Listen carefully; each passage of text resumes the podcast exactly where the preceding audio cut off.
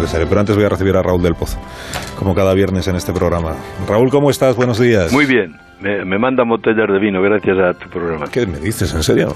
Oye, pues compartir es vivir, ya sabes. Sí, Raúl. desde luego, cuando quieras. Bueno, pues me alegro mucho de que se acuerde toda España de ti y te mande vino y, y todo lo que tú quieras. Eh, ¿Estás preparado ya para...? el- Estoy preparadísimo. Bueno, pues venga, que veo que tienes ganas. Eh, que empiece ya viva el vino.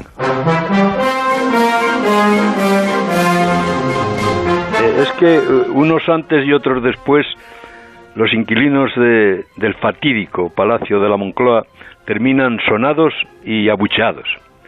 Nadie sale sano de ese laberinto. Felipe veía los árboles de la casa de campo del tamaño de los fonsáis. Aznar se castigaba a los bices machacándose el body. Bambi se volvió zombie. Más que un palacio Moncloa, es un complejo, un terrible complejo, donde no se oyen ruiseñores, sino cotorras argentinas.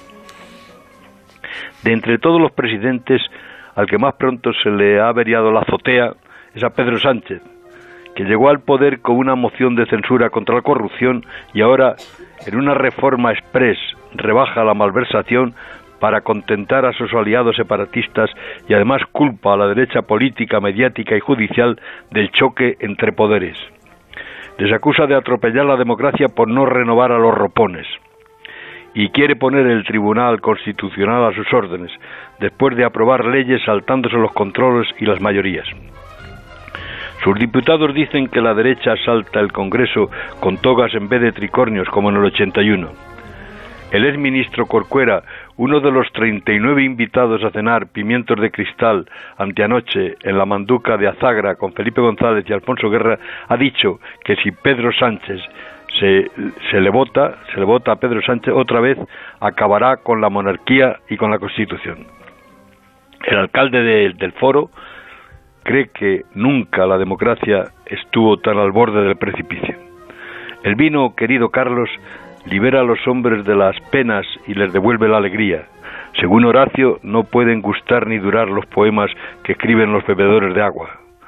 Tampoco gustan los políticos que intentan restringir las libertades y, y además pactan contra los delitos, contra, con los delincuentes de, de su propia condena, como le recuerda Emiliano García Paje. ¡Viva el vino!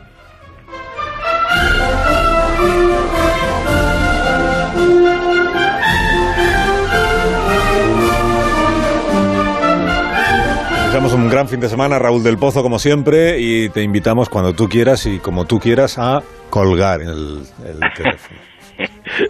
Ven, A ver. voy a colgar suave. Bueno, a ver. Muy suave. Parecía que hasta que llevase guantes, ¿verdad? Muy suave. Más suave de colgar el teléfono, qué gusto.